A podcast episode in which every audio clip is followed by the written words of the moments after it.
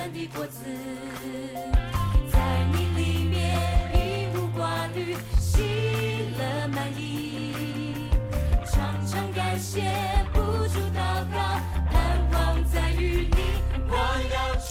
亲爱的弟兄姐妹、好朋友们，大家好，大家早！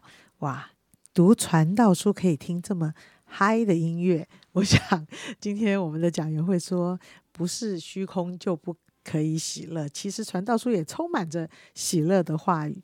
好，我们今天来读传道书的第二章，我要读十八节到二十六节。我恨恶一切的劳碌，就是在日光之下的劳碌，因为我得来的必留给我以后的人。那人是智慧，是愚昧，谁知道呢？他竟要管理我劳碌所得的，就是在日光之下用智慧所得的，这也是虚空。故此，我转想我在日光之下所劳碌的一切工作，心便绝望，因为有人用智慧的知识灵巧所劳碌得来的，却要留给未曾劳碌的人分。为分，这也是虚空，也是大患。人在日光之下劳碌累心，在他一切的劳碌上得着什么呢？因他日日忧虑，他的愁苦成为愁烦，连夜间心也不安。这是虚空。人莫强如吃喝，且在劳碌中享福。我看这也是出于上帝的手。论到吃用享福，谁能胜过我呢？上帝喜悦谁，就给谁智慧、知识和喜乐。唯有罪人，神使他劳苦，叫他将所收据的、所堆积的，归给神所喜悦的人。这也是虚空，也是普风。我们请黄明长老分享。啊，各位弟兄姐妹早安！今天读的经文，我们选择的后面十八呃到二十六节。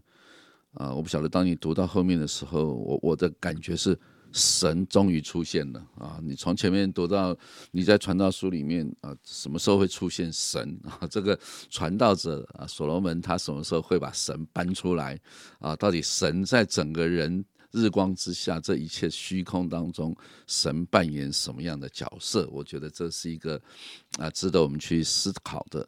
那最后的几节，二十四节到二十六节里面，终于谈到了神，谈到了上帝。所以我用现代中文译本啊，念给大家听一下，就会更明白。现代中文译本从二十四节，他说：“一个人能够吃喝享受他辛苦的成果，便算是幸福的了。可是我看这也是出于上帝的旨意。要不是出于上帝，谁能吃喝，谁能享受呢？”上帝赐智慧、知识和喜乐给那使他他喜欢的人，却使罪人操作辛苦，把他们所积聚的都给那使他喜悦的人。这也是虚空，也是捕风。所以呢，这里就出现了，其实劳碌这件事情是跟着什么来的？跟着罪来的。你还记得啊？亚当夏娃犯罪之后，对不对？神对他们咒诅，你要怎么样？终日劳苦才能够，所以劳苦这件事情啊，是当人犯罪之后，地要生出荆棘棘藜啊。原本人在伊甸园里面没有犯罪的时候，这一切都是你只要管理那个园中。可是当人犯罪之后，除了管理之外，他还要耕作，而且因为地就不再长出原先很顺利的会长出结很多果子，长出很多的菜蔬，所以你要劳碌。然后怎么样才能够糊口？我想这就是这上面所说的。所以，我们人在世界上真的啊，这一切的辛劳其实是因的罪的结果。但是呢，神也让人享受辛劳的成果。你看，所以可见这也是一种幸福。虽然我知道罪带给人辛劳，但是当你辛劳之后，还会有成果，哎，这也不是上帝的恩典。如果你的辛劳最后是没有成果，那真的就是一种咒诅了啊！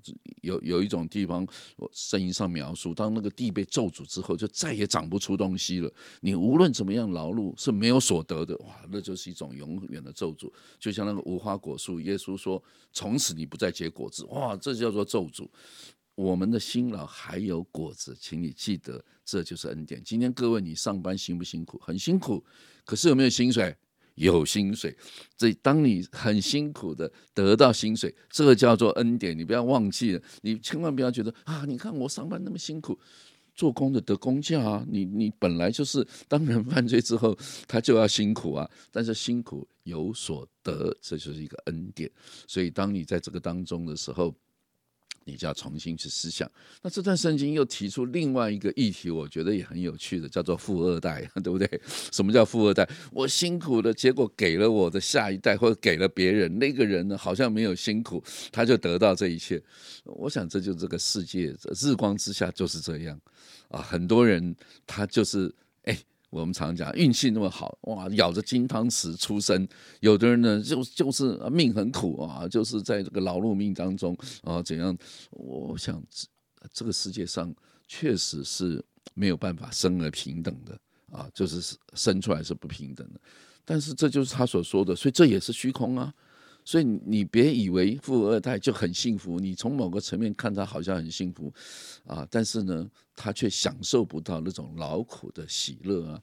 你看你看过的乞丐王子啊，有没有类似这种故事？不是很多吗？哦，两个双胞胎，一个生长在皇宫，一个生长在外面，就在皇宫的那个当王子的，每天觉得很无聊啊，就想把他的身份跟这个乞丐换一换啊。我想，其实这就是所罗门他一直去强调的。就是什么东西是真正可以给你满足的？按照所罗门的论述是没有，唯一能够让你满足的，就是那一点点你劳碌得到的一段很好的吃跟喝。就刚刚所说的，你在日光之下享受劳碌所得的，其实这就是一个幸福。为什么？因为你还有力气劳碌，表示你身体很健康；你还能够吃喝，表示你的胃肠很好。很多人。他赚了很多的钱，住在加护病房，他什么也不能吃，天天用用营养针打给他。请问那叫做幸福吗？每一天继续赚很多的钱，这个钱他能享受吗？他完全不能享受。那这些钱都谁在用？不肖的富二代 可能在用，对不对？然后开着名车出去又撞了，又怎样？常常电视不是看到很多这种新闻，天天在报。你开个烂车撞了，没有人会理你了；你开个保时捷被撞了，就哇啊，就会上新闻了。为什么？这就是这个世界就是这样子。所谓的新闻就是很特别的事情。所谓平凡就没什么好报的。每一个人就是两个很平凡，上班回家吃饭，呃，这有什么好报的？每一个人不都是这样？所以，我我的意思就是，当我们可以有智慧，有一个更高的角度来看我们生命和生活的时候，我真的期待我们基督徒能够从另一个角度，比如说，当你在看传道书的时候，这是传道者他。透过他人生的经验所啊所得到的一些的啊经验累积，我我期待我们基督徒可以写另外一个传道者的一个书，就是你自己一个基督徒的生命见证啊，当你。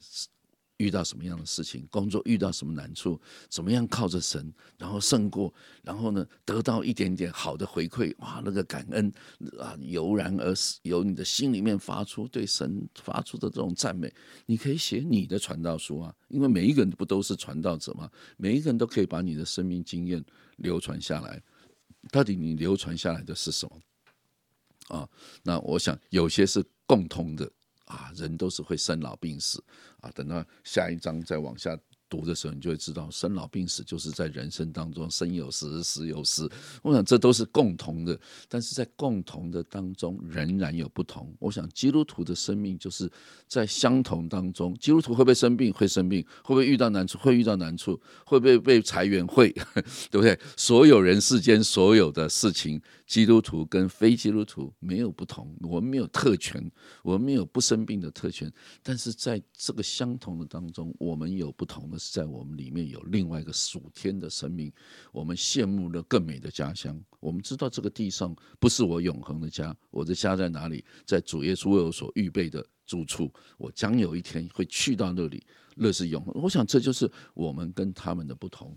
那当然，对传道者所罗门来讲，他似乎还感受不到那个天上的家的那种荣美，因为可能他还没有完全得到这个启示，他得到的是。一部分的启示，还没有得到终极的启示啊。但是他也是很羡慕，他也是知道啊，有一个更美的啊地方。我想这是神透过传道者给我们的一种智慧，盼望我们也成为这样子的智慧人。